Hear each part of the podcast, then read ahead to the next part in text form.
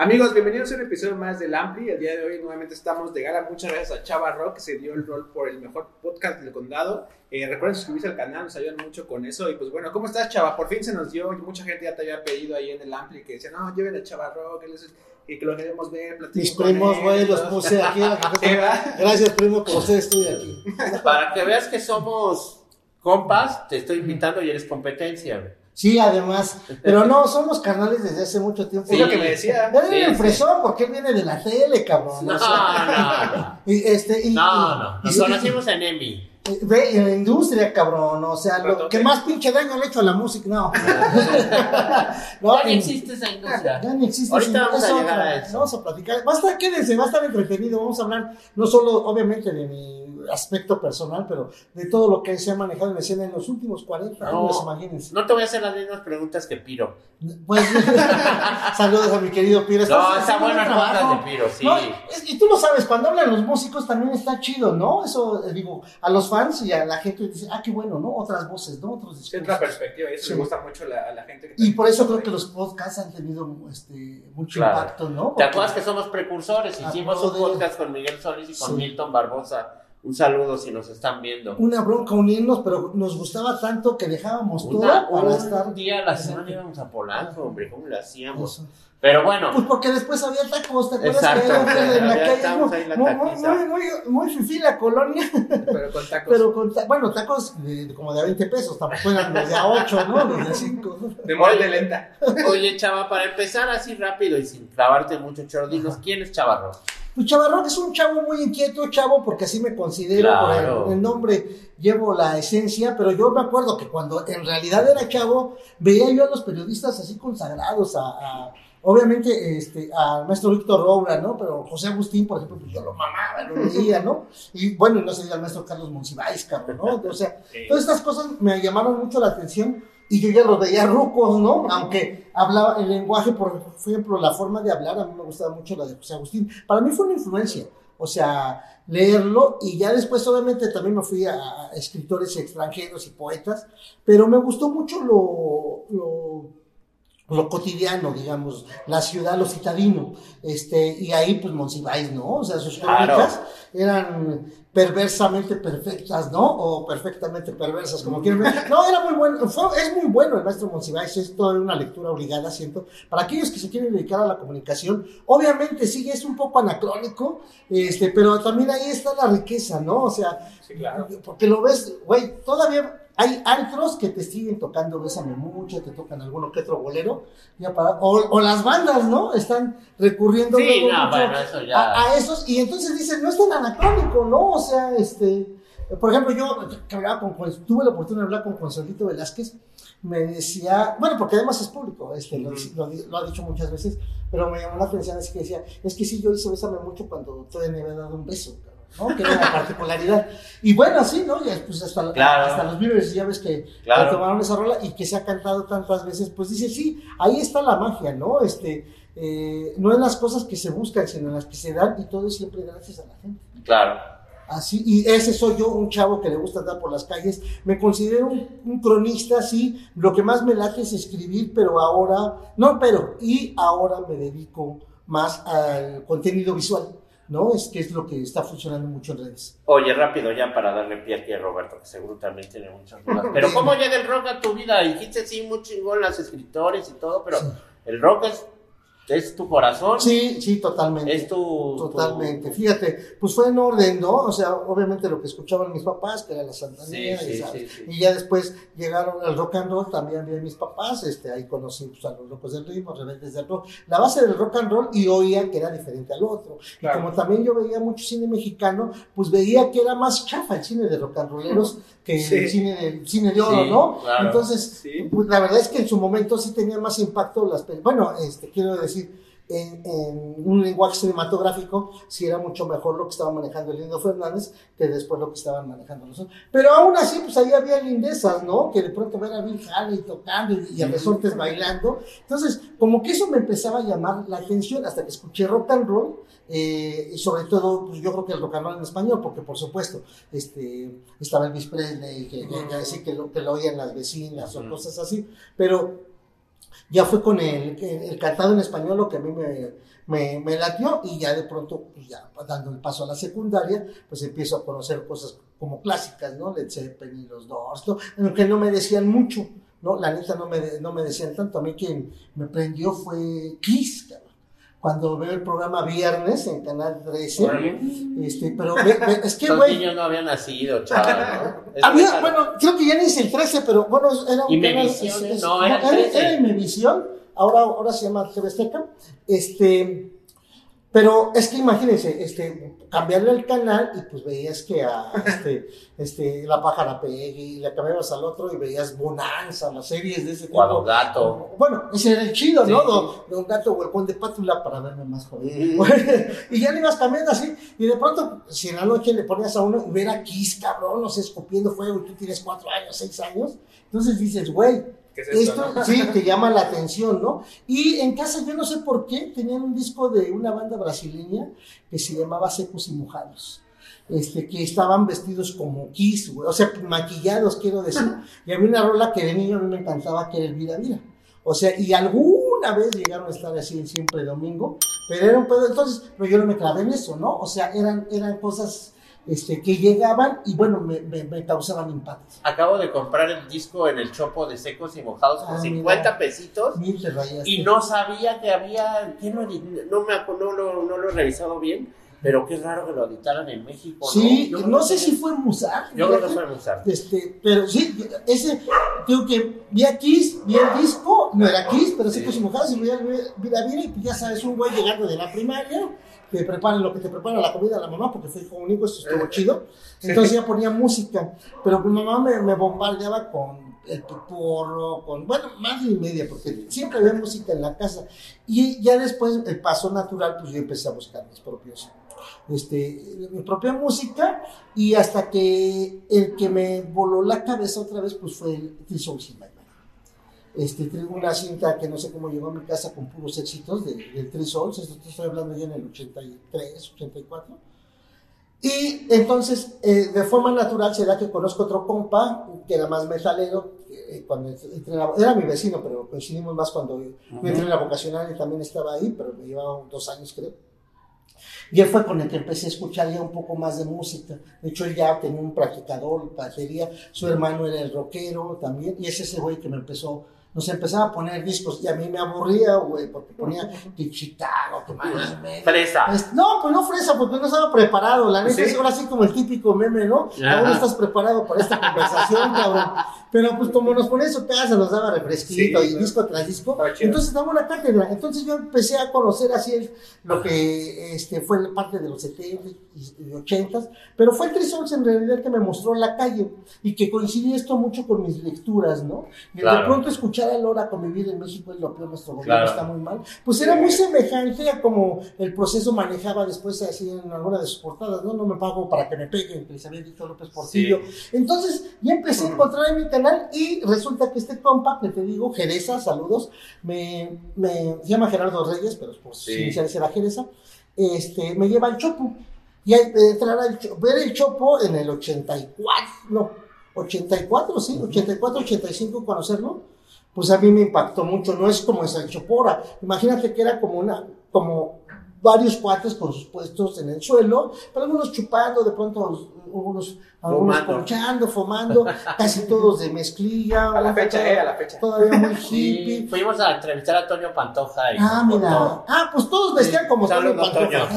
No, pues Toño, Toño. Es, Toño es de los organizadores. Sí, y su, y su canal, este, Hablando ah, Chopo el 4 de octubre del 80, pues qué bueno que este, partes de esta historia, porque además él es un personaje importante que luego no está valorado, porque él era el rockero. este, nada más que fíjate, los Pantoja, este, luego, sobre todo el hermano, este, a Jorge, este, luego los del Chopo no lo querían porque dijeron, tú fuiste quien nos echaste, cabrón, tú abordaste el proyecto. Pero bueno, así en el ciclo, se cumplió un ciclo en la UNAM y, y, y, los melómanos se quedaron en la calle. Entonces eso estaba padre porque con quien, a quien veías este, intercambiando discos o vendiendo algo, era porque sabía de música que le gustaba. Entonces, encontrar gente afín a cierto lenguaje que te entendiera. En mi caso ya fue con el rock en español. A mí me encantó ya ver cuando salieron los discos de punk rock, que de pronto llegaba el de el de Kenny, el de Ritmo Peligroso, el de Luzbel, el de Mask, y obviamente el, simplemente el Trin, ¿no? Decías, güey,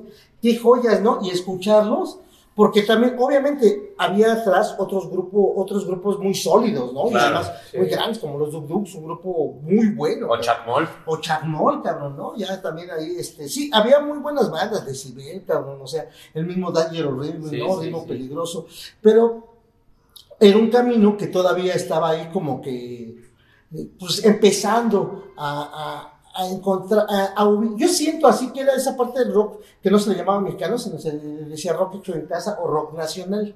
Eh, que empezaban como que encontrar el rumbo, ¿no? Y había gente eh, inspirada para eso, ¿no? Como Jaime López, como Botellita de Jerez. Entonces yo empecé a mamar todo eso como música. A la par de que obviamente pues vas conociendo a The Cure, cabrón, pues sí, claro. ya te la cabeza. No mames, o sea. Pero no había conciertos en México de The Cure y soñábamos. Bueno, ya después fuimos a Monterrey en el 92, pero, sí, no, pero eso ya fue. Y, antes, negro, también te acordarás que el concierto internacional que ibas, pues íbamos todos los. los o decir, porque, o sea, venía Bon Jovi a Guadalajara, pues a lo mejor no te gustaba, güey, pero era con sí, güey, porque dices, bueno, se parece a Def Leppard, vamos, o lo contrario, ¿no? Decir, güey, pues es lo más cercano que tenemos, y también iban músicos, y bueno, y así, y de pronto, pues muchas cancelaciones, muchos fraudes, muchas tranzas, ¿no? Muchos muy caros, ese a mí ya no me tocó, pero por ejemplo, Police en el Hotel de México, ese no me tocó. no, pues estábamos chavos, güey. A mí ya me tocó nomás este, Soda Stereo y Radio Futura.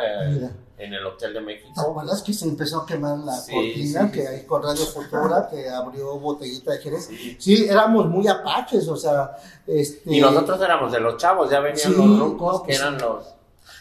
Sí, sí, y, y, fue una maravilla. Es que Radio Futura, yo, bueno, nos pasó a todos, ¿no? Sí, no mames, qué bandota, cabrón, ¿no? O sea, no era menospreciar lo nuestro, sino decir, güey, mira, qué chingón. la neta soda venía bien, pero también cuando decías, oye, escuchabas a Hit, dices, no mames, sí, qué, qué buen grupo. Nacha que tocaron con Danza Invisible en, el, en la Plaza de Toros, a ellos les tocó. Pero a ver, vamos a dejar que el señor Perdón, Roberto te, al contrario, ¿Algo más que quieras agregar? al contrario, a la banda siempre le gusta mucho este tipo de anécdotas y todo de, de gente que ha estado involucrada en, pues, de más, más, tiempo, ¿no? Al final, Negro también ya tiene un ratote en la industria, tú también tienes un ratote y es algo que pues, les apasiona, que les gusta y que a la gente que nos ve, pues también les gusta que ustedes les, les, transmitan esto, ¿no? Porque también, eh, pues, si nos ven chicos, este no sé, 16, 18 años y nos ve gente hasta de, por las estadísticas, ¿eh? no estoy aventando datos raros de, no sé, 60 años, ¿sabes? así está como muy, muy, muy Pero bueno, eh, entrando un poquito más a la, a la, a mi actualidad, por así decirlo, eh, ¿cómo, empezaste? O sea, ¿En qué momento tú dijiste, pues me voy a lanzar a, ir a tomar fotos y todo? Porque yo me acuerdo que te veía ya en, de repente que andabas en libros latinos, conciertos, Ahora que recientemente nosotros hemos ido a cubrir un par de cosas también, de ahí te hemos visto de, lejos. Bueno, yo porque este no he podido ir. Saludos a, a Ocesa que nos está echando la mano con eso. Y, pues bueno, ¿cómo, cómo es esto? O sea, ¿qué? No, son carnales. Te va a meter el Rafa Salinas, ¿eh? Este le habla a sus jefes. no, y el Rafa es a toda madre, además da muchas facilidades. Es bien buena onda. Yo he hablado con él. Saludos, Rafa, y muchas gracias por todos los paros que nos has hecho. Eh, entonces te decía, ¿cómo, ¿cómo salió esto? O sea, porque todos, todos los que a lo mejor recuerdan, identifican a Chava Rock, pues es andar ahí con tu mochila, tomando fotos, subiendo todo. ¿En qué momento tú dijiste, bueno, pues este pedo es lo mío? No, fíjate que yo, de, la neta, desde chavo, o sea, supe, este, yo me metí a la vocacional porque mis papás querían que estudiara este, arquitectura, me veían así, pero yo, pues, cuando descubrí todo esto que te menciono, entonces dije, no, pues lo mío es la comunicación, cabrón, porque me gustaba, porque claro. conocí un güey que se llamó Vladimir Hernández, que me dio jale, que paz descanse buen Vladis, que, que, creó la primera revista de rock mexicano, me involucré ahí, y obviamente, pues empecé a, prepararme, la neta, ¿no? O sea, la banda rockera. La banda rockera. Yo siempre salí listo para la escuela, güey. O sea, sí, no era de los o sea, no era matado, pero sí sacaba 9, 10, pero en la vocacional me la peleé, cabrón. Con matemáticas estaba bien cabrón, güey. Pero cuando salí de ahí y me metí al CCH, pues era yo el maestro, cabrón, de matemáticas.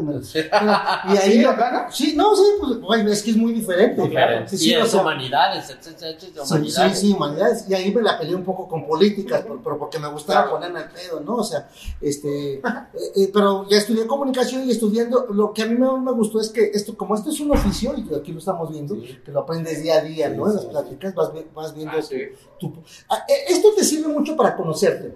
Nunca termina uno de conocerse y eso está chido porque siempre estás aprendiendo cosas y todo. Pero lo que sí aprendes sobre esta marcha es hacia dónde quieres ir, ¿no? ¿Qué quieres hacer? Y que estés satisfecho con lo que quieres hacer. Entonces, no piensas tanto en el dinero, sino más bien, ahora sí como en el pedo humanista, ¿no? Más bien, ¿qué estás haciendo para la sociedad? Ahí te dices, yo vine a esto, cabrón, ¿no? Porque digo, bueno, a lo mejor, neta, pues a mí sí me gustaría ser un Big Jagger, ¿no, güey? Y yo creo que todos dices, güey, a toda madre, ¿no? Mamar varo y ser famoso y todo esto. pero, pero dices, güey, cada quien tiene su ciclo y entenderlo ahí, ¿no? Esto también yo lo aprendí con Lila Downs, que me decía que le costó, también esto es público, digo, pero decía que a ella le costó trabajo aceptarse como era con sus raíces, que no le gustaba, aparte de, de lo que es su belleza, fíjate. Y uno pensaría, ay, no mames. Porque pues además ella vivió en Estados Unidos muchos años, ¿no? También sometida a algún tipo de racismo. Eh, exacto. Entonces, pero bueno, cuando agarró su propio camino, y así dices, pues esto te sirve. Entonces yo entendí que lo mío era esto, empecé a trabajar todo de forma independiente prácticamente. Yo hice revistas, hice agendas, calendarios, a quienes me apoyaban ahí con publicidad y toda esta onda, porque también veían, güey, que eran, había algo que eran los, los medios, incluso masivos, pero medios importantes, como era la revista Eres, a lo mejor la revista Teleguía, yo, que era importante que hicieran ahí al menos una mención de un disco, de un artista. Pero también había todos estos medios dedicados, eh, este, con lo que le llamaban medios especializados o periodistas especializados, ¿no? Entonces estaba la revista Conect, estaba la revista Sonido, y luego... Pues, ¿Escribiste en Conect alguna vez con el jefe Pluma? Este, no, o sea, llegué a colaborar porque me pidieron una, pero nada más fue así espontáneo, fue como con La Mosca, también ahí creo que tuve un par de colaboraciones y todo, ¿no? Pero así ya bien, bien. Me salió chamba ya después en periódicos y en revistas. Y, y, es ahí donde ya, contigo de forma independiente, pues, este, yo hacía las fotos para la revista, pero las hacía con una poda, cabrón. O sea, y que eran alargados. Bueno, esto sí, es, esto sí es prehistoria. Sí, alargados y el cubito era en el flash. El flash, entonces disparabas, daba vueltas y pinche Eso era una maravilla. Las fotos salían de la chingada porque también, pues, poca luz. Sí, güey, ya por eso, este. Pero bueno, Así yo, yo empecé y ya después este, se acercaban conmigo, conmigo algunos fotógrafos, oye, tenemos estas fotos y todo, pero entendí que, que, tenía yo que hacer la foto. Yo estudié comunicación y ahí tuve clases de foto y ahí es donde ya vi que también me gustaba, porque a mí me gusta mucho la fotografía. Y entonces empecé, pues obviamente siempre han sido caras, en ese tiempo era todavía más caro porque comprar el rollo, mandarlo a revelar, hacer 36 fotos. Entonces eran tres eventos diferentes y hacer 36 fotos, no me tenía que pagar. ¿Y ahí para qué medio hacías esas fotos? Es para mi propia revista, que era ah, ya, Códice Rock, que, fue, que fue la revista que hice con la gente del Tianguis del Chopo y ya de pronto pues ya también me independicé y le hice por mi cuenta. Este, después hice un fanzine que se llamó Mezcalito. Mezcalito, claro. Entonces, ayer eh, hacer un fanzine estaba chido porque lo haces con tus propios recursos, cabrón. Entonces yo, yo, por fortuna, ya no tuve que sacar fotocopias para, ya pude llevarlo a una imprenta, ya pude negociar con las disqueras, hacer pautas comerciales y todo eso, ¿no? Pero yo me gustaba porque le decía, pues se anuncian en blanco y negro, porque ellos me decían, no mames, pon la color, güey, te damos más, digo, no, güey, es blanco y negro el pedo, el concepto. Es legendario el mezcalito. Y, así lo aguanté como unos cuatro años, ya después sí tuve que meterle color porque cambiaban las cosas. Y entonces yo pues desde ahí tomé la cámara, ya después tomé el video, ya después vinieron todas estas ondas este, digitales. digitales. ahorita vamos a llegar ahí. Este, no te pero no te calientes granizo. y, y bueno, eso me, eso me abrió muchas puertas. Me abrió muchas puertas porque me convencé a, hacer yo mismo, creo que eso es lo importante, por eso me jalaron medios, a que yo mismo eh, eh, provocaba contenido o tenía siempre mucho contenido, que luego eso es lo que nos falta a los medios. ¿No? Porque dices, güey, a ver, ¿de qué me tú solo creabas ese contenido. Eso estaba chido. Eso estaba cabrón. Y yo no lo sabía, ¿no? Obviamente lo voy viendo. Es una chinga. pues sí, pero, pero cuando te gusta, es lo mismo. Ah, Sí, porque yo, por ejemplo, diría, no, hay que chinga ser este carpintero, ¿no? No mames y todo. Pero pues si, les gusta, o sea, ya lo haces, esas cosas chingonas. Entonces, acá me funcionaba igual. Y yo empecé a ir ya de pronto, ver cómo ya de pronto me empezaban a, jalar ciertos medios, ¿no? Pues acá con Memo de Bosque Inteligir, que hacían algunos programas especializados, me hablaban para algunas mesas, algún, una especie, no de asesoría, sino más bien comentarles algo, ¿no? De, de qué hacer, qué no hacer, y de pronto también ya después con la gente de MTV, ¿no? Que, este, que de pronto pues sí era una onda gringa y luego medio argentina, pero ya luego los compas mexicanos estaban trabajando ahí, te decían recomendaciones, me invitaban para lo mismo, entonces, y esto me dio ya un poco más de proyección. Y es que Perdón que te interrumpa, pero estabas. Eras un, eras un personaje, lo sigues siendo, pero ahora, bueno, estás rodeado de chavitos como este güey, no como yo, pero que, que intentan generar contenido, pero en ese momento eras una figura única, ¿no? Sí. ¿Te dabas cuenta de eso? ¿Te dabas cuenta de que, de que poca gente reporteaba y, iba a tantos conciertos como tú? ¿O tú nomás te clavabas en tu chamba y decías, híjole, este es el resultado, ¿no? sí, lo, lo hacía por inercia. Sí. Porque sí, muchos compañeros yo veía, y ya han seguido trabajando, David Cortés, sí, Paco Antonio Rueda, Ricardo Bravo, que se ausentó un rato, pero sí, después regresó. O sea, había gente, nada más que lo mío era como que más, este...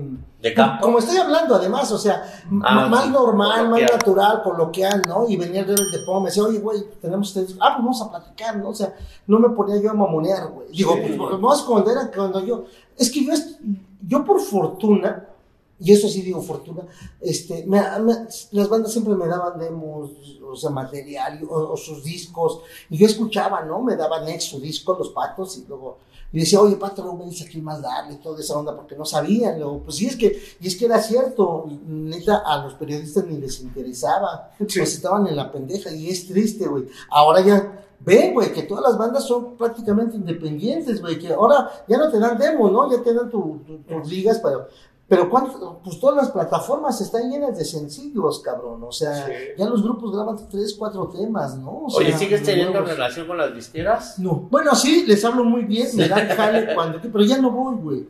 No voy porque pues me van a chingar mi cartón. No, no es cierto. No, no, se transformó esto. No, pues son cuates, digo, cambió también. Y yo entiendo a los chavos ahora, digo, sí, ya no quedan de los pocos, digo, creo que está Enrique García en, en, Warner, ¿no? Este, y, ahí van quedando, este, sí, algunos, pero pues ya también cambió. Y es que también, fíjate, también había que educar a las disqueras. Y el negro lo sabe bien, porque por eso ellos tuvieron mucho impacto, porque fue otra forma de trabajo. O sea, yo al negro nunca lo vi de corbata.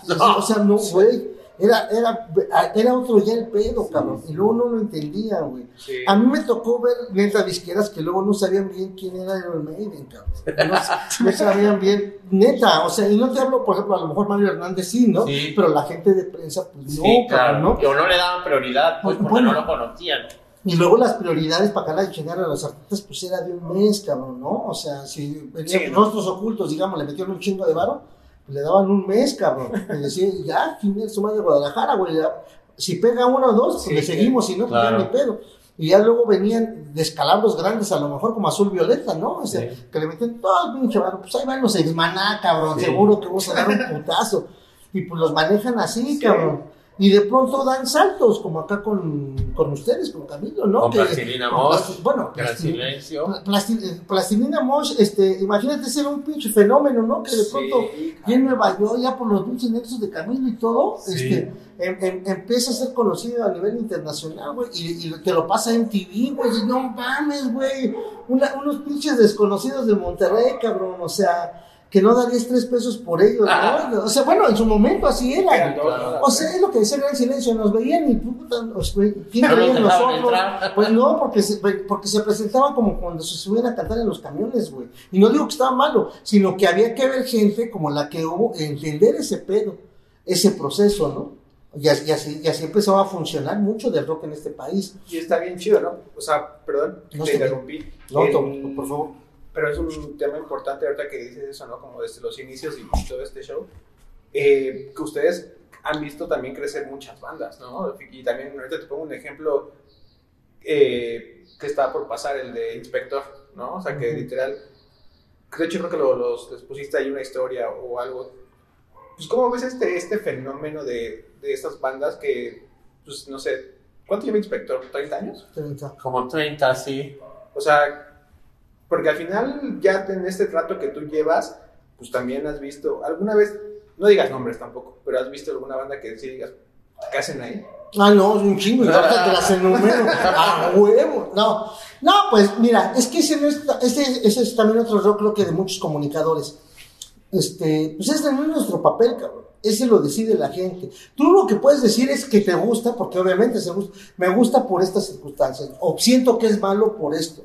Pero si a la gente le gusta, pues adelante, ¿no? Yo, por ejemplo, te podría decir, mm, ¿qué te gusta? Austin TV. Complicado, difícil, pero a mí me encanta esa banda, cabrón. Me encantaba cómo se movían, cómo se manejaban. Era otro pedo. O sea, varias bandas han hecho eso, ¿no? bueno, no hablo en pedo musical, sino moverse y todo eso. Pero bueno, me gustaba que una nueva generación viniera con eso, ¿no? Me gustaba cómo se formó los hijos, cabrón. Que no se conocían por medio del MySpace, empiezan a hacer conexiones y después pronto por el MySpace empiezan a por favor, perdón, chavos, a lo mejor ni saben de lo que estoy hablando y no tienen más de 20 años, ¿eh? pero, pero con el MySpace pues empezaron a hacerse unas alianzas interesantes, pues Julieta Venegas recomendaba a, a Torreblanca, cabrón, y a Carla Morrison ahí escucharla, o de pronto veías uno, ay, este, son, esta, esta Carla Morrison, Torreblanca son amigos de Julieta es por algo, ¿no? Y veías, entonces, claro. uno, yo podría decirte así, pues Torreblanca, digo, no mames, o sea, a lo mejor no le va a pasar, no va a pasar nada con él, pero cuando afinas el oído, cuando ya tienes experiencia, dices, bueno, está bien el chavo, cabrón. Me gustaron, ¿no? Eso ya es, otra cosa. Pero no, bueno, yo como comunicador, yo no pongo mi gusto por delante, cabrón. Porque si no, pues estaría jodido. Entonces me limitaría que, y eso nos pasa a muchos comunicadores, cabrón. Que si, por ejemplo, a mí me encanta, ¿qué te podría decir? dice cabrón. Entonces te diría, pues yo nada más hubiera hablado Yokozuna, cabrón. ¿No? Porque eran los únicos dos cabrones haciendo ruido y todo lo demás. O sea, Enjambre a lo mejor no me gustaría, ¿no? Pero en cambio encuentran los valores, cabrón. Y creo que eso, eso es lo que ha hecho sobrevivir al rock and roll, cabrón. O sea, el que, el que la nueva sangre venga con cosas distintas. A mí por eso me encanta Café Tacuba desde el principio. O sea, desde el De hecho, aún día voy a publicar, porque todos hicieron caca su primer disco, su segundo disco incluso aquí en México, cabrón. Pero pero, güey, escuchas y decías, qué bandota. Fue que de repente, como que no estaba en plataformas, ¿cómo se llamaba eso? Ah, no, ese ya es después. Ese es este. El. Si no y el Yo Soy. Ok, ok. Tuvieron que pagar también la independencia, cabrón. No, no es el sí, no, es, ahí se me olvidó. Pero bueno, este, te digo, y, y de pronto, este, cosas tan absurdas. Este, no sé si recuerdan la película de Molotov, ahí el maestro Armando Molina como quejándose de Molotov, dice, pues ni teclados traen, cabrón. Esa era la visión nuestra, al contrario, que pasa es casi estoy hablando muy bien, pero esas son luego las visiones, güey. Entonces, de Café Tacuba sí brincaba que no tuviera baterista, cabrón. o sea, neta, sí brincaba. Y brincaba mucho a la gente que tuviera percusiones maldita vecindad, cabrón. O sea, decían, güey, no nos bajan de tropilocos a Café Tacuba, pues. Pues sí. A Café Tacuba lo intentaron muchos, incluso medios de, denostar este, haciendo la comparación que algo a ellos les emocionó, que les gustó, que era con los ochimilcas, cabrón. ¿No? O sea, decían, ah, eso como los ochimilcas, pues se quedó toda madre, cabrón, ¿no? Sí, pues a huevo. No, era otra visión, güey. Y ellos canalizaron eso para llevarlo, ¿no? Exponerlo y, aferrarse a su estilo y, y, de alguna forma que esa fuera su, su bandera, ¿no? Y así les va bien. Y, eso es lo que, y eso es lo, luego a la, larga, eso es lo que funciona. ¿Qué es lo que más recuerdas? Pues una banda que tenga su propia identidad. Por eso Botellita de Jerez va a pasar a la historia, Y seguramente el personal a lo mejor va, a llegar años en que tenga mayor, mayor escucha que ahora, cabrón.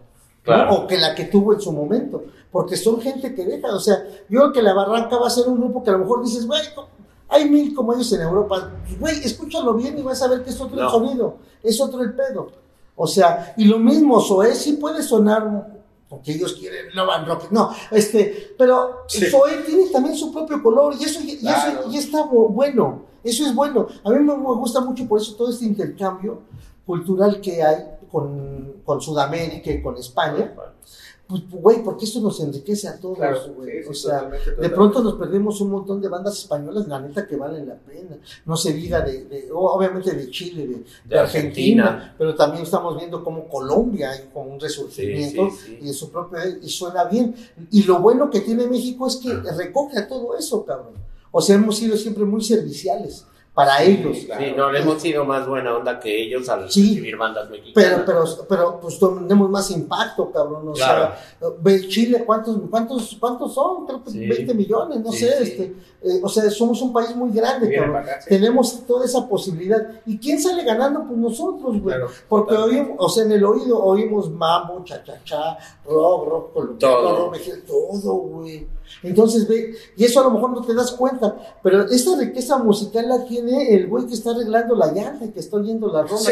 A lo mejor no te gusta, ¿no? Lo que te esté oyendo a Espinosa Paz o algo así, pero dices, güey, qué toda madre, güey. A lo mejor no está leyendo, eh, este, este, no está leyendo poesía, pero eh, de algún modo está alimentando su espíritu. Y eso creo que sí, ahí los mexicanos estamos como que a la vanguardia. Oye, cuéntanos, a Roberto le encanta preguntar y ahora yo te lo voy a preguntar. cuéntanos una experiencia buena y una mala, así que te pues, no, no, no, no te claves mucho, pero como reporteando en alguna tocada, cuando las épocas macizas de las tocadas, y cuéntanos una tocada que tengas en tu mente así, aunque no haya sido de trabajo, pero siempre vas de trabajo, entonces una buena y una mala. A ver, una de las malas, que no es mala, pero, pero porque es parte del oficio, cuando vino a tocar aquí, este, eh, los Death Kennedys. Ok. Con este. ¿Año? No te acuerdo. No. ¿90? No. Busquen Misfits este, o Death Kennedys, Chavarrock, la jornada, ahí viene la crónica. Este, fue en el. en, en Tláhuac. La división de Tláhuac Iztapalapa, el centro rayo. Ok. Este. Uf. Este. Sí, y venían los Misfits y, y habrían Death Kennedys y otras bandas mexicanas. Lo, lo malo ahí fue que de pronto, este pues se dio el portazo, cabrón, que ya no se daba tanto. Y puro ponte esa. Este, y, y, y, de Iztapalapa, y de todo, porque pues e, era. Y, pero todavía, a mí, lo que se me hizo absurdo es que todavía están tocando mis, este, perdón, los Death Kennedys, y se la están haciendo de pedo, todavía porque dice, y el Obiafra, se pasan, dice, no mames, cabrón, o sea, Está cabrón, ya ven cuántos años han pasado, pero el chiste es echarles madre. Y entonces, eh, los que llegaron a ir al centro rayo, pues recordaban que era como una especie de bodega con, las, barras a los lados y al frente del escenario. Entonces estaba, eh, había una gran cantidad de gente ya casi lleno, porque con los de Kennedy se dio el portazo. Y le empezaban a aventar y el cantante pues acostumbrado ya estaba cantando a un extremo, cabrón. Entonces lo malo para mí ahí fue que me pasó un pinche tabicote así, ¡paz! No era tabique, era así un concreto que en el, cargaron de eso de la calle para abrir y se metieron y me pasó así en serio, ya no había, ya no había periodistas porque estaban cayendo vídeos y madre mía, pero yo estaba haciendo las fotos. Pues, y, no, y, y, de hecho yo creo que, creo que éramos dos, pero el otro ya había guardado su equipo. Y, entonces, y me pasa y dije, no mames, sí la vi. Dije, no mames, esta madre no pudo matarlo, dejarlo, claro. cabrón. Entonces, ya que me voy así como que haciendo un lado, pues de pronto acabó de Kennedy y va a subir mis fits, bueno, que hacen el cambio, pues la gente se encabronó. ¿Por lo ¿no? Este, se, se encabronó. Pues no sé, el desmadre fue así. Hagan de cuenta que era como una película de Pedro Infante Jorge de cantina, de que empezaron a volar así de cerveza. Pasó esto, que te vas a la barra, los chavos, y ya no se daban tiempo de servirle las chelas a todos. Entonces, el primer punto fue que se saltaron para servirse, para servirse las chelas. El, el otro punto fue, este, perdón, ¿eh? Apagado. Este, el otro punto fue que entonces ya no les alcanzaban a cobrar, cabrón. Entonces ya se las empezaron a, chingar. El tercer punto fue de que ya se, salían y se agarraban las caguamas. Entonces se acababan las chelas y empezaron a volar, güey. Parecía Vive Latino con Dover, cabrón. De un lado para el otro, güey. Los, este, estaba bien peligroso, güey. o sea, yo, este, el promotor, el pobre cabrón, ya no volvió a hacer otro evento, me dijo, chava, están locos, güey. ¿Qué quieren, güey? Les traigo el grupo que quieren ver, güey. ¿Qué quieren? ¿Realmente qué quieren? Le digo, güey, pues todos estamos locos. ¿Fuiste a los Ramones en Pantitlán? Sí, como no, en el exbalneario olímpico. El Ese también estuvo macizo. sí, pues ha habido varios macizos. Mira, uno que estuvo muy cañijo, este, esto lo voy a poner para las buenas, porque ese fue la Polla Records, güey. Uh, legendario. Caían gotas de sudor del calor que hacía y el guitarrista se estaba electrocutando. y, el, baterista salió corriendo a la segunda ronda porque parecía asma, y estaba sofocando. Era un tubo, era un lugar legendario, una bodega de muebles adaptada para después para conciertos aquí en la San José Insurgentes, lugar legendario de las mejores tocadas de Café Tacuba, de maldita vecindad, Caifanes incluso, eh, pero era un lugar muy chico y la Polla Records, que era un grupo que venía de España, un grupo punk, ¿no? Pues finales de los ochentas, que había hecho la mayor parte de su carrera cuatro o cinco años antes, pero nunca habían venido a México. Y la verdad es que también nos dábamos cuenta que tocaban muy bien, o sea, era como ver bandas, Sí, y, ahí fue el orden en que tocaron, porque el primer, la primera fecha fue en el U, pues todo el mundo fue, pues eso se armó el desmadre. La segunda fecha fue en el exbañario olímpico, ahí se debió haber sido la primera para que se llenara ahí todo el pedo. Y la tercera fecha, la despedida fue el Teatro Blanquita. Cierto. ¿O no? O sea, que le abrió un grupo punk, el colectivo caótico, muy querido ahí en esa, y un grupo punk que tocaba covers de la polla y estuvo muy cagada esa tocada porque toca. ¿Y regresó la polla a México después? No, ya, no, nunca volvió. Ya nunca, ya no ha pues ya no. Ha habido intentos de querer traerlo. De hecho, había intentos ahora que hicieron una gira hace creo que tres años. Sí, hay por ahí un documental que está muy este, bueno de la polla. Pero querían traerlo, pero se armaron desmadres, creo que en Chile y en no sé qué otro. Y, güey, y decía, güey, yo creo que no lo traigo, ¿no? Porque me había comentado un güey del Estado de México. y le digo, güey, pues son riesgos, nada más tú cumple bien por la zona, pero siempre hay riesgos, cabrón. Es que es punk, cabrón. O sea, y no hablo de que eso este, sea mm, una carta abierta para que puedan echar, echar desmadre, ¿no? Yo considero que está mal, pero si es PON y te están cobrando bien y hay un buen sonido, hay buen pues disfrútalo, cabrón. Claro, no vayas a aventar. Métete al pinche slam y cuando No vayas a aventar botellas de chela para lastimar a alguien más. Pero recuerda, pues somos aztecas también, cabrón. Entonces, este. Bueno, si, así, este si antes el fútbol era así también, este joven también, muy joven para saber cómo se ponían los América Chivas o no, las Chivas América, América Pumas, perdón. A Ocesa yo creo que unos le critican muchas cosas y otros le alaban muchas cosas. La neta es que sí vino a cambiar la forma de presentación. Sí, güey, la neta. Y, ahí creció mucha gente, cabrón, por fortuna, ¿no? Y te hablo ya tanto para, ah, para ecualizar, para sonorizar, para montar escenarios, para puta. Todo esto. Y de ahí ya siguen creciendo los, los festivales. Acabo de leer una nota de Jordi Push, director de, del Vive Latino y, durante mucho tiempo uno de los jerarcas de, ahí de, de los eventos nacionales e internacionales, pues decía que le daba mucho gusto que el Vive Latino no es el único festival. Y qué bueno, porque sí es cierto, el Vive Latino marcó un precedente y de ahí se sigue. Sí, ya se sacaron También es bonito saber que el Vive Latino pues mamó de los otros festivales independientes, ¿no? O sea, y es que aquí va todo junto, ¿no? Hay algunos que capitalizan, pues qué bien, porque eso se dedica, ¿no? Porque las bandas tienen que vivir de algo, güey, o sea, el que enciende la luz es el que maneja la camioneta, o sea, pues todo es una cadena alimenticia. Y si se hace bien, pues mucho mejor, ¿no?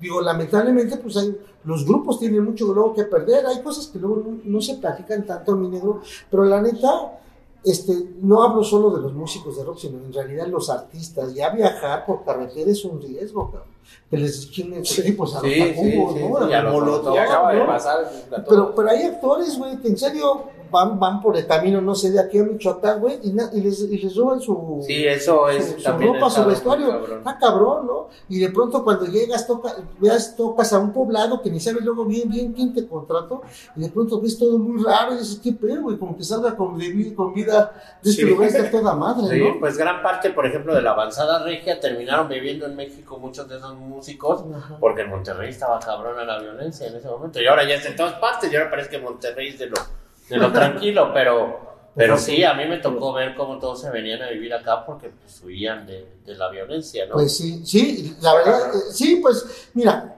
eh, hay muchas cosas extramusicales, por supuesto, y de eso pues, uno tiene que también documentar.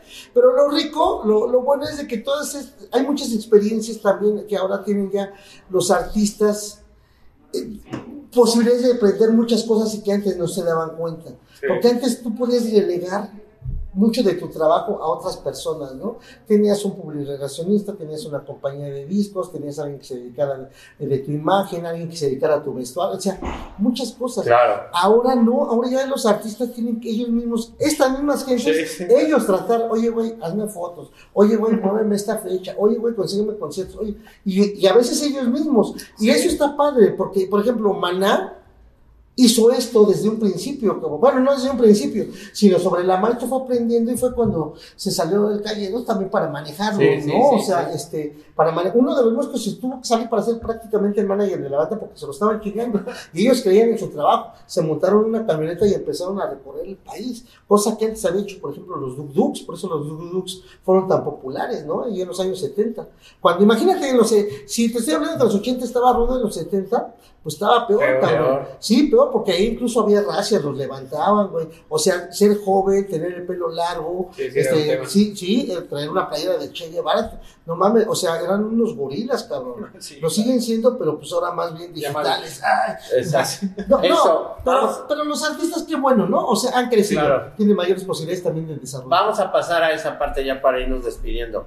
¿Cómo ha sido tu transición a lo digital? ¿Lo has sufrido? ¿Lo has disfrutado? ¿Te has adaptado? te informas, tienes una hija que me dijiste ahorita que yo la conocí de nena, que ya está acabando la universidad, y ella te dice, ay papá, ¿no? sí, me, acomoda mucho. ¿Tienes TikTok? Sí, sí, sí. Bueno. sí, sí, no, sí. ya estamos del otro lado. No, mira, fíjate que a mí me gusta mucho, yo, yo ahora sí, eso sí. Porque tus medios ya son netamente digitales. Totalmente. El papel ya, por desgracia, para muchos que somos fans, ya se quedó en ya, ya, ya Es que no compran las revistas, entonces, las cuesta una lana. Sí, fíjate que. Bueno, ya los chavos ya no se interesan.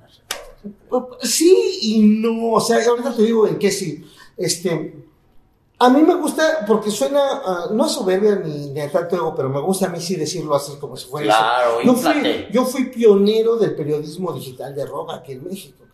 Eso sí, a mí me da gusto porque eso me sirvió a mí mucho, porque de pronto, ya de estar en trabajar yo en medios impresos, de pronto ya cuando me contratan, por ejemplo, en Yahoo, ¿no? Que dicen, oye, güey, pues está fuerte Terra, cabrón, y queremos que tenga, tengamos también presencia, pero aquí ya, ya la exigencia era, güey, si aquí ya no nada más te van a leer en México, güey, tienes que escribir pensando que te van a leer en Chile, Colombia, porque todos esos lugares tenían ellos espacio para difusión, digo, pues bueno, güey, ¿no? Y antes de eso yo tuve una escuela que se llamó El Ritmo, no sé si tú te acuerdas de ese portal. Sí, sí, este, sí. Estuvo los mil ahí sí, sí, un rato. Bueno, El Ritmo fue como de los pioneros de los, este, de los de las páginas digitales. Este que ellos, el business era, querían vender música porque lo que se pensaba es que ya Mixup no iba a poder vender los discos, sino los mismos CDs los iban a vender las, en los espacios. De hecho, a el ritmo lo, traía varo, traía buen capital. El, el, la imagen era el hijo de Julio Iglesias. Enrique Iglesias. Sí, y había espectaculares ahí en periférico y todo eso. A mí me pagaba muy bien. Pero ¿cómo, era, ¿cómo querían vender digital ya? ¿Digital? En archivos. En archivos, no, no en archivos, no, porque todavía no. Todavía. Eh, Entonces, ¿cómo eh, los, los CDs. Porque se ah. pensaba que los CDs son los que se iban a vender. Y entonces iban a vender CDs, libros, todo lo que era Mercado Libre. Sí. Pensaban ah, eso. Que iban online, en línea. no había tiendas, sino que en línea. Que ellos lo iban a vender, pero te lo iban a llevar hasta tu casa. Ya. Entonces, esa era como la, la tirada. Y de hecho, había creo que dos disqueras, era Universal y no me acuerdo cuál otra, este, metida ahí en, en, el ritmo, porque esa era la tirada. ¿Vieron business ahí? Sí, pero ya de pronto el ritmo, güey, pues vendía tres discos al mes, cabrón. güey, pero... Estaban adelantados, la verdad. Sí, también, y, se esperaban otro tipo de resultados. ¿Y tú colaborabas en el Yo ahí empecé a hacer mis primeras colaboraciones, a subir las notas, y me dieron una cámara, que yo creo que fue el primero que tuve aquí, una cámara digital porque era todavía de disqueta. Ya. bueno, en su tiempo fueron famosas las Mavita de Sony. Entonces yo, yo salí en el disquete, la metí en la computadora, o allá en la oficina, y ya la podía pasar al que, editaba la revista. Yo todavía no podía subir las notas, tenía que hacerse desde otro tipo de, onda, pero yo mandaba mis notas y ya las empezaron a subir. Entonces, yo ya, por ejemplo, e, eso era una maravilla. Por ejemplo, había una conferencia en el Hard Rock, no sé, este, los tres de Chile presentan el disco, y a las dos horas ya estaba arriba porque en chinga me iba a la oficina a subir la nota. Y ya subía, eso era velocidad, porque en eso las notas salían, todo el mundo lo leía el otro día en el periódico. Pero entonces ya, y ya de pronto, pues así, empezaba, así empezaba a funcionar la, la, la onda. Ahí, ahí vi cuando era. No, pues entonces si eres precursor. Sí, totalmente, te digo. Yo, yo tengo que yo me veían cagado porque yo todos con sus camarotas y yo con la cámara digital. Y no salían malas, o sea, no salían muy buenas. No eran buenas fotos, pero tampoco eran malas. Para lo que era, para el cuadrito que les iban a meter ahí en la nota. Funcional. Funcional, cabrón. Entonces también. y ya después tuve que comprar un, un aparatito para conectárselo a una laptop y ese me diera el internet, cabrón, ¿no? Y poder mandarla, porque si, no sé, tocaba Aerosmith, tomaba la foto y se chinga, mándala y manda cuatro líneas, cinco líneas, pues es lo que hacía. No, y ya mañana manda la nota completa. Y ahora, ¿qué tal? Ya nada más estás en una conferencia, pues Instagram. Ya, no, ya, ya, y ahora todo, bueno, y ahora es buscarle. Ahora todo cambió y ahora todo es en vivo, ¿no? Ahora ¿Ah, todo es en, no, pero yo, a mí, hay, yo todavía está lo, lo, lo, me, me pega lo, lo, lo lo romántico. Este, Yo me gusta grabar toda la, o sea, pasar en vivo toda la conferencia y se queda subida a la red. Y que algún día alguien... ¿Eso lo haces en Instagram? Eh, no, en Facebook. Ah, en Facebook. Sí, no, en, en, es que Instagram eh, debe ser más, este, es más rápido. Más dinámico. Sí, en Reels, los Reels funcionan, pero maravillosamente. Ahora, pero está cabrón, como periodista es un reto, güey. O sea, sacar la nota de un minuto, cabrón, y decir lo importante, ¿no? O sea, sí, no mames. Entonces, pero entonces te aprendes a tirar paja. Porque cuando uno escribe, mira, vamos a una, una, una, una, crónica del negro, ¿no? El negro presentó un libro en mi vida con, con los tacos. Y, ahí habla de los pinches besitos con José. Entonces, yo tengo que buscar qué fue lo divertido. ¿No? De, de, todo lo que estoy diciendo. De toda la paja. Sí, de toda la paja. Pero él a lo mejor puede decir cosas chingonas. Él a lo mejor puede decir, güey, este, no sé, fui a Chile y descubrí que, este, no sé, un, un, un, pedo de cómo están viviendo ahí con, con esta nueva política cultural, lo que está haciendo, lo que va influyendo, y va a arrojar esto a, mejores calidades de grupos. Y dices, ah, eso está chido, pero en Instagram eso vale más. Sí, sí, sí. Entonces dices. Uy, no, la tienes bien clara. Sí, no, pues sí, porque dices, no mames. Entonces yo lo que tengo que hacer es de le trajo unos libros a José lo, a huevo, ah. cabrón, ahí está, ¿no? A ver, pinchos, ¿a poco así se los leerá en cuatro días, güey? Cada libro, ¿no? O sea, y una onda como de, como un meme o cotorreo, y eso es lo que tiene, porque yo las, las que son medio bromas o jaladas o chistoso, memes, sube, y lo que vende ahora mucho es la imagen, o sea, ve hay un chingo de chavas muy jóvenes enseñando la mala nada y moviéndose así y tienen dos, tres millones de seguidores, güey. Es una locura. Sí, y, y, de pronto ves a, no sé, a, a, güeyes documentando cosas eh, así importantes y dices, pues a lo mejor nada más uno sí tuvo cien mil vistas, cabrón, pero tu grueso de tus vistas son de tres mil, de dos mil, si le va bien, cabrón, ¿no? Entonces, sí, pero bueno, aquí es donde te dices, bueno, ¿qué es lo importante, cabrón? O sea, ¿qué es realmente lo importante? O sea, para mí sigue siendo el contenido, ¿no? Que ahora la gente ve otra cosa, pero dices, bueno, voy a trabajar para ese chavo. Y ese chavo, ¿de qué va a servir? Si no va a tener un análisis, si no va a... claro. no es, cabrón. Lo mismo pasa como con los músicos, güey. Pues sí, pues ahora ya hay muchos trucos para poder hacer música. Y muchos de esos güey están mamando mucho varo. Sí, claro. Pero pues eso va a tronar va a tronar, porque, o qué lástima, porque entonces seríamos autómatas y nada más nos va a gustar eso, ¿no? Es como decir, güey, pues sí, a mí me gusta mucho la comida express y rápido, güey, pero pues lo chido es cuando te sientes a comer algo recién hecho en casa, y es lo que te va a nutrir mejor. Va a ser, yo creo que va a pasar de que vas a, va a pasar este boom, porque, porque son booms, y vas a, entender y decodificar y que lo importante o para que no te chinguen, pues es estar informado y que sí tienes que documentar. Ahora ya no es estar leyendo dos, tres periódicos por día, estar sintonizando noticias, ¿no? Ahora es saber a ver a quién sigues, cabrón, ¿no? Sí. O sea, no, si dices, Los bueno. influencers. Y algunos te servirán, ¿no? O sea, por ejemplo, este güey el que se pone la máscara, este, el escorpión, dorado, pues no es un muy tonto, ¿no? Y, y, has visto cómo ha ido depurando su onda y él pues maneja bien sus contenidos, ¿no, cabrón? Y dices, bueno, pues es un güey con cierta inteligencia o con mucha inteligencia para esto que está haciendo, ¿no? Digo, pero también, pues si hay eh, otros comunicadores, otra gente que te da otro. Sí, yo no quiero saber si Carla Sousa este, tiene chichi grande chica, ¿no? Pero, sí quiero saber, pues a lo mejor una entrevista que haga el Oscar Uriel o algo así, ¿no? A, a los artistas. Y, yo creo que para, así ya va eso, este, mi querido negro ¿Qué va a pasar con todo esto, con, esta onda masiva de comunicación? ¿eh? Pero entonces tu paso a lo digital fue natural, ¿no? Totalmente. No lo había pensado yo de esa forma y tienes razón. Sí, y, de, y de te sientes cómodo ahí ahorita, sí, pues, ¿no? o sea, por eso ya hago las cosas por mi cuenta, porque, por ejemplo, de vez en cuando, yo colaboré en la Playboy, en, en todos. Entonces, y, y, revistas buenas, y pagaban bien, digo, y me gustaba, tenía mucho impacto. Pero ahora veo que yo propio en mis redes tengo un chingo de comunicación, a mí me gusta ir, voy a Guadalajara, me saludan, me dijeron, oye, ve esto, voy a Monterrey, me dicen esto, o sea, ahora que he ido a Sudamérica. Te pagas tus viajes. Este, o me los pagan ciertas marcas, ¿no?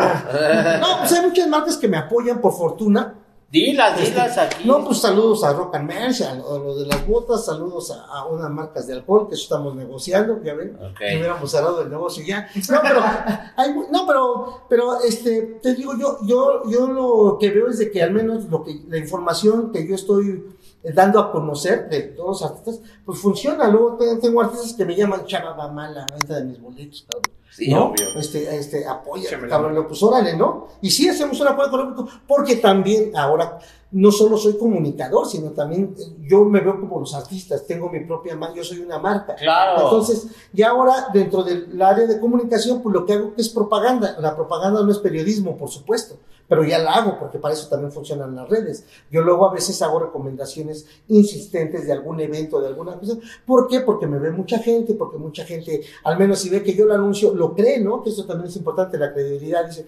güey, preguntamos que hagas esto, boludo. Claro, pues sí, que no, que no eres el chayotero pero, Exacto, no, porque e, eso, está, eso también está chido, porque si no yo estaría hablando de todos los conciertos de Ocesa, porque Ocesa a mí me da todas las facilidades, sobre todo para los conciertos latinos, ¿no? Y es de lo que menos hablo. O sea, no, porque me gusta más la independencia. Es que Ocesa ya está toda madre. Anuncia un evento de DLD y sabes, se va a llenar, güey, le va a ir chido, ¿no? No te necesitan en ese sentido ahorita no, me necesitan para otros a lo mejor y con eso este, chambeamos. Pero es lo que yo les digo también este, a, los foros. A mí me gusta anunciar tocadas de la Alicia, ahora de la Piedad, del segundo piso. Pues es que eso, si, si dejamos morir eso, ya no va a existir otro, ya sabemos. ¿no? Venimos, no y, además eso es lo que, que nos viene. Por eso yo, me cuesta más trabajo todavía hablar de bandas nuevas, porque este, pues la mayoría dura seis meses, un año y tronó, cabrón, ¿no? La verdad, o sea, dices, güey, pues sí tienes que pasarte un rato, No, yo no me pongo mamón de que, ay, que no, no te voy a entrevistar, no, güey, chingale, chingale. Claro. O sea, pues sí, porque digo, no, eh, búscate otros medios, seguro que te van a apoyar, búscate tú esto, a, acrecenta a tus seguidores, ahora es otro pedo. O sea, si la neta, no es que les dé consejos, sino les doy mi punto de vista y decirle, mi entrevista no te va a servir para animales, güey. Y yo te voy a hacer caca, güey, porque pues, pues, soy medio duro para las entrevistas. Entonces no te conviene ahorita, cabrón. Demuestra, haz temas, haz rolas, güey, muévete. Claro. Y luego lo que pasa con todos los artistas, pues todos se sienten más chingones. Y eso ha sido siempre, cabrón, ¿no? O sea, entonces le digo, güey, yo si no me gusta te lo voy a decir, pero te lo va a decir la gente. Entonces, ¿cómo te lo va a decir la gente? Pues si no tiene seguridad, es que no le gusta. Claro, si no, sí. Entonces, va por ahí. Pero bueno, la verdad es que hay muchas formas este, ahora de que la música funcione. Lo que sí veo ahorita un poquito más difícil es los nuevos comunicadores, ¿no? Ya, eh, es, es hacia, hacia, dónde van, hacia dónde van, eh, porque yo, he, dado cursos. Y Dales un par de consejos aquí a, alguien que quiera abrir estos canales o que... Porque nosotros también los vamos a ver, porque estamos sí, no, no, no, lo más importante es saber qué quieres hacer. O sea, que, en el camino vas a hacer otra cosa, ¿eh? Pero lo importante es que sepas qué quieres hacer. Dices, bueno, quiero hacer esto, y a ver qué efecto va a tener, ¿no? ¿Para qué es, cabrón? Cuando tú tienes claro eso, ya te estás convirtiendo como en un empresario.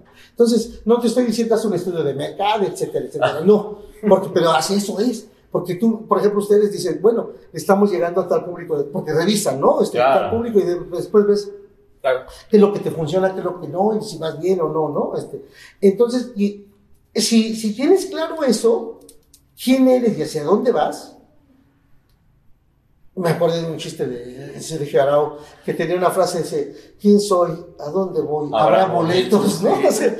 cuando tienes claro sabes dónde vas pues ya tienes el boleto cabrón entonces nada más es de trabajarle chingarle entonces lo que tienes que, que, hacer es prepararte si estás preparado es mucho más sencillo ¿no? y prepararte de muchas formas como ellos están hablando de música pues güey pues, es algo que tienen de forma natural, ¿no? Se lo tienen, lo dominan, sabes del medio, eso está chido, pero bueno, pues hay que escuchar a los nuevos, güey. O sea, te tienes que mamar a Comisario Pantera, te tienes que mamar a...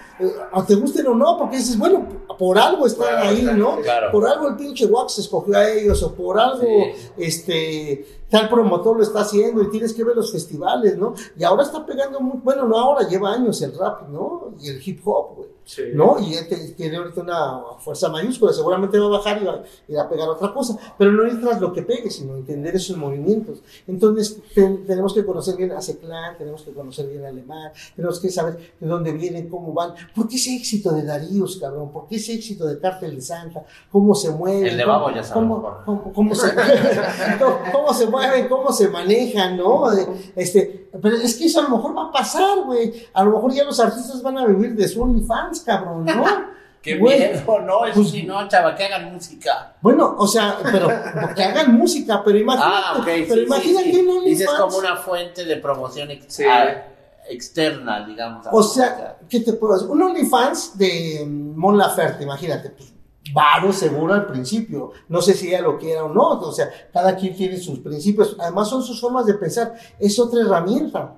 ¿no? Es otra herramienta, te digo, pues si funciona, yo quisiera ser un símbolo sexual para sacarme OnlyFans, cabrón. Sí lo eres. No, pero, pero ya que, que me dijeras, enseña la chichi, y ya dijera, la otra en mi OnlyFans. Y güey, tener un baro semanal.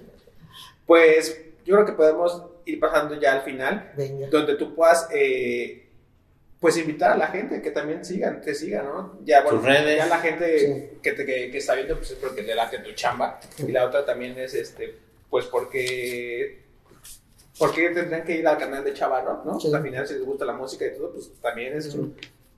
Sí, vayan, y voy a hacer un compromiso ahorita, porque eso debió haberlo hecho a principios de año, pero no podía. Sí. Vayan, eh, voy a estar subiendo información más constante de todas las actividades que hay y de básicamente toda la música. Bueno, obviamente relacionada al rock. Este, búsquenme, estoy como Chavarrock Oficial en, en TikTok, en, eh, bueno, en todas las redes, solo, solo en Twitter estoy como Chava-rock.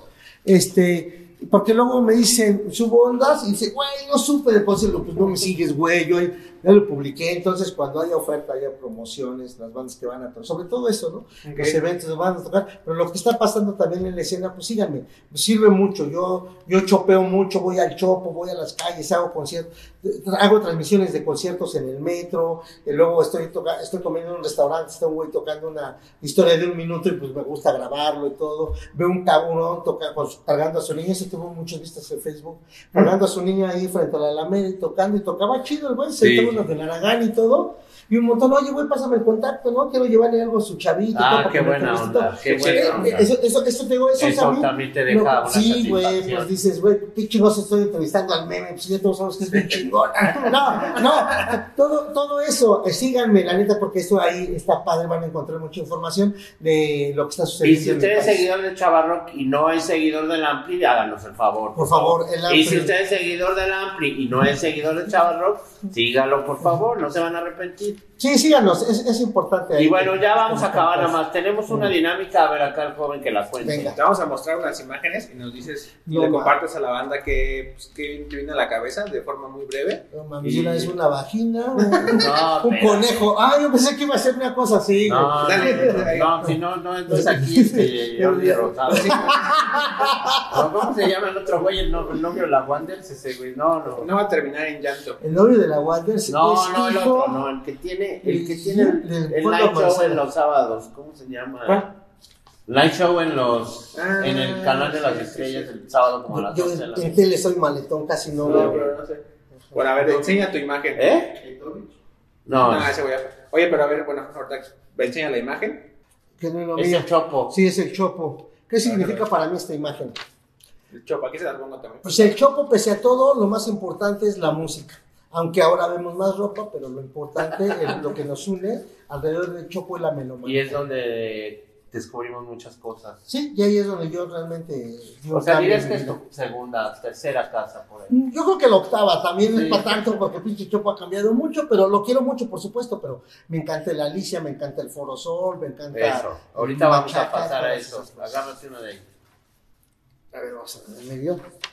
¿Qué significa? ¡Ah! No mames, me viene el corazón. Este pinche. Esta es la que me chinga. Tú fuiste que me la chingaste. Por eso la tengo. No, es una mochila. Bueno, pero es una mochila que dice mochila. ¿Recuperaste esa cámara? No. No, no, me gané muchos amigos. La verdad es que este, yo la dejé en uno de los cubículos, alguien se la llevó. Como pudo ser un artista, pudo ser un productor, pudo ser un compañero de prensa, pudo ser un fotógrafo, pudo ser alguien de limpieza, pudo ser el que sea. Ya no quise investigar, hice una carta muy sentida que yo la hice pues de coraza, no, pero, pero, pero, pero, miren la explicación. Yo que sí te le iban a regresar. Porque me preguntaron muchos, no, yo ya cuando, cuando ya se hizo tanto ruido, yo ya dije, ojalá que este cabrón no me la regrese, porque me regaló el Sabor Romo y el Liceo Reina, en mi cámara, cabrón, un cuate que trabaja en el hard rock, este, él, me, él me, regaló otro morral, güey. Otros dos morrales que no me dieron porque pues ya no, no sirvieron las cosas, pero me los hicieron, me hablaron, güey. Otros chavos me dieron una palo de selfie. No, no, me trataron de toda madre, sí, chido. Y pues la verdad. ¿Qué año fue cuando te dieron esa vajilla? un año, año antes, de la, pandemia, un año antes, sí. Sí, sí, no, grato recuerdo. Pero un cubículo de dónde? ¿De ahí de la zona de periodismo? De la zona de Grita Radio. Ya. Donde estaba Grita Radio yo lo dejé, ahí estaba. Y Mario la foto y me dijo, yo la vi, chava, yo la vi todavía ahí cuando salí. Pues sí, pero alguien la jaló. Mm. Alguien la jaló. Elementos, lo más eh, cabrón es que te roben tus elementos de trabajo, ¿no? No, y que alguien que está en la misma chamba, cabrón. Pues que no fue en el metro, que no te dieron la peor. Pero eso fue, por eso yo terminé la carta así, y creo que eso fue lo que más gustó, ¿no? Pues, demos gracias de que este, yo no tuve que recibir una madriza para entregar mi equipo y que usted no tuvo que empuñar un arma para para, llevarse esto, ¿no? Que vive tocando. No, vas te quedan dos aquí. A ver, vamos rápido. son muy parecidas. Ah, o César, sí. Pues la promotora más grande de conciertos, la que ha logrado capitalizar muchas cosas y la que le da chamba a mucha gente. Y también tiene muchos lados nobles, muchos lados, la verdad, nobles de aspectos y otros muy negativos la verdad, este, negativo sobre todo con la prensa, creo que ese es su lado flaco. Y no me refiero a Rafa Salinas, porque además es muy buen compa, sino por ejemplo a mi querido Pepe Cepeda, que también de pronto empezaron a limitar los accesos a prensa y a muchas cosas, pero fuera de eso, que es pecata minuta, la verdad, lo más importante es la realización de eventos, y creo que el apoyo. se llevan los número uno, ¿no? Ya ha salido gente tan querida como Liz Hill, por ejemplo. Sí, claro. Para aquí de esa. A ver, vamos. Ah, la radio que pone hi-fi, es una radio antigua. y si es radio, no es grabadora, ¿no? Yo nunca he sido tan amante de la radio, pero sí, obviamente yo escuchaba Radio Capital, cabrón. Ahí me ganaba mis boletos con Juanito Ramírez, si mal no recuerdo. Que era Oído, Radio Capital. Sí, y de, la discoteca de la gente joven. Y, y, había las horas de, de, los Rolling Stones y de los Beatles y los Creedence con el maestro, este Ay, este, que ya falleció, ¿cómo se me olvidó su nombre? Este, que ahora está, bueno, que estuvo en, en Reactor también. Hervé Pompeyo. No, no, Hervé Pompeyo, no, el, eh. no, el, el, dinosaurio, el de. Ay, ¿cómo se Ah, el dinosaurio. Sí. Este, ay. Pero se me fue el nombre. ¿Aguilera no? No. Pero bueno, maestrazo, Agámelo, pero lo recuerdo mucho él. Y, y obviamente, pues, la, que yo considero jefa de la radio, no, pues, no Maxim Mozart, que también la quiero mucho, sino Fernando Tapia, con Espacio okay. 59 por supuesto. Y esta última, Vive Latino. Ah, Vive Latino, pues sí. El festival más importante que se hace, considero en Latinoamérica por las implicaciones que tiene. En Latinoamérica hay ha habido, ha habido festivales muy grandes como el Pepsi Rock en, en, en, Argentina, este, pero por ejemplo lo hace una marca, ¿no? La marca dejó de invertir en ese aspecto y tronó, ¿no? Aquí, por ejemplo, en Colombia se hace el, Rock al Parque también masivo, muy importante, le da cabida a muchas grandes, pero lo hace el gobierno, entonces también es con el erario público y todo esto. Entonces me gusta mucho esto, ¿no? Que sea, este, que trabaja con marcas muy bien. En, Sí, el Vive Latino, pero a veces... Que también le dan mucha chamba a mucha gente. Y, también el Vive Latino, este, este, perdón, este, las marcas luego dejan de apoyar, pero el Vive Latino no muere, ¿no? Indio estaba haciendo un gran trabajo, ¿no? La neta, este, este alrededor del festival, eh, haciendo mucho contenido, información, pero pues de pronto dijeron, no, el presupuesto se va para otro lado. Eso pasa con las marcas y se entiende. Por eso quiero yo mucho al Vive Latino, me gustó ver su gestación y me gusta que todavía tienen en cuenta de, todavía toman en cuenta grupos como Real de 14, por ejemplo, ¿no? Ahí vimos a Pepe Cruz en la conferencia. Sí, son, son las cosas que hacen que valga la pena un festival así, cuando incluyen gente de, ese nivel. Qué chido. Y ya por último, esta, una fotografía, ah, una camarita la fotografía. Fíjense que yo me volví fotógrafo porque yo estoy malo de la vista, no veo muy bien. Entonces para mí es un reto tomar fotos. Y un gran amigo mío, que era fotógrafo, él me dijo, tú nunca vas a poder hacer fotos. También otro gran amigo mío que me... Eso, esto lo voy a comentar porque creo que es estimulante para la gente que se quiere dedicar a algo. Si te dicen que no puedes, yo creo que sí puedes, hazlo. Porque a, mí, Vladimir me dijo, tú nunca vas a poder editar una revista. Yo tenía en ese tiempo problemas de gota y todo este pedo. Entonces, güey, ya cuando me independicé fue parte de eso, hacer mis propias revistas. De pronto me volví como un editor independiente. Me dijeron que no iba a poder hacer fotos, mi cuate. Y empecé a buscarle y la neta sí me salían, tomaba yo 30 fotos y 10, 12, ay, movidonas, pero había 5 o 6 que siempre se rescataban. Y ahora, pues ya no veo, pero ya las herramientas son buenas. Ya con los celulares puedo hacer muy buenas tomas. Celular, sí puedes hacerlo. muy buenas tomas, sobre todo para toda la cuestión digital. Y muchas cosas me dijeron que no podía, incluso en casa mismo mis papás, ¿no? Este, yo lo entiendo que me lo decían desde parándose en el amor y queriendo yo que, me dedicara. Pero ahorita estás muy bien de salud. No, estoy de toda madre. Sí, estoy de toda madre. Tengo mi chava, tengo este, mi, mi hija, estoy, mi, mi, papá es muy grande, ya está postrado en cama, lo, lo, cuido, es un pedo tener un enfermo en casa, este, pero yo lo veo con mucho amor. Hay que regresar lo que tanto ah, pues sí, no, y además, güey, digo, yo, yo por la, por la chamba que tenía la mamá de mi hija, o sea, mi ex, sí. yo me quedaba cuidando a la niña, yo le cambiaba el pañal. Yo le no, y la llevabas a la disquera, pobre niña, no, pues ella, fíjate que Daniel Jiménez Cacho me dijo, porque él, él me dijo, güey, esta niña va a ver porque la llevas al cine, al teatro, a los conciertos, vas a ver la amplitud cultural que va a tener. Y pues sí, está, muy... O sea, bueno, me gusta cómo es ella, mi hija, y, estoy contento. Y la verdad, lo otro... Y ella es hija única también, Sí, es hija única, sí. Sí, qué bueno, mejor tengan un hijo, no mames. Sí, ya, ya ni tengan. O si ya no pueden tener, no hay pedo. Y el chingo tienen en otros lados. Pero sí, la verdad es que yo otra cosa que te recomiendo fluyan. Yo fluyo, pero bien fácil. Neta, soy muy barco, pero mira, la neta, por eso me tardé en venir aquí, porque ni pelo el teléfono, no entro a mis WhatsApp, no veo el Messenger. O sea, lo bueno de ser tu propio jefe. Pero... Te mueves. A lo mejor no genero varo, porque también me han de hablar marcas, también me han de hablar otros, pero también soy de la idea pues, de que se dé lo que Las que te sobren, mándalas aquí a la que son bien recibidas, ah, chaval. pues podemos hacer ahí un nexo, pues, sin duda, por supuesto. Ya estás. Y nos vamos a ver en el Vive. Nos vemos en el Vive Latino, ahí voy a estar, tómense fotos conmigo, me encanta tomarme fotos con la banda. Voy a tener, soy el único, déjenme presumir, sí, sí. que tiene dos, dos stands con mi nombre, Chavarro, entonces ahí, ahí me estoy dando mis roles, ahí este, vamos a tener revistas de obsequio y algunas cosas. Hay, hay gente que compra, yo no, eso también esto con orgullo, este, yo creo que ni las playeras de Loret de Mola ni de López Dóriga no se venderían, por eso no hacen.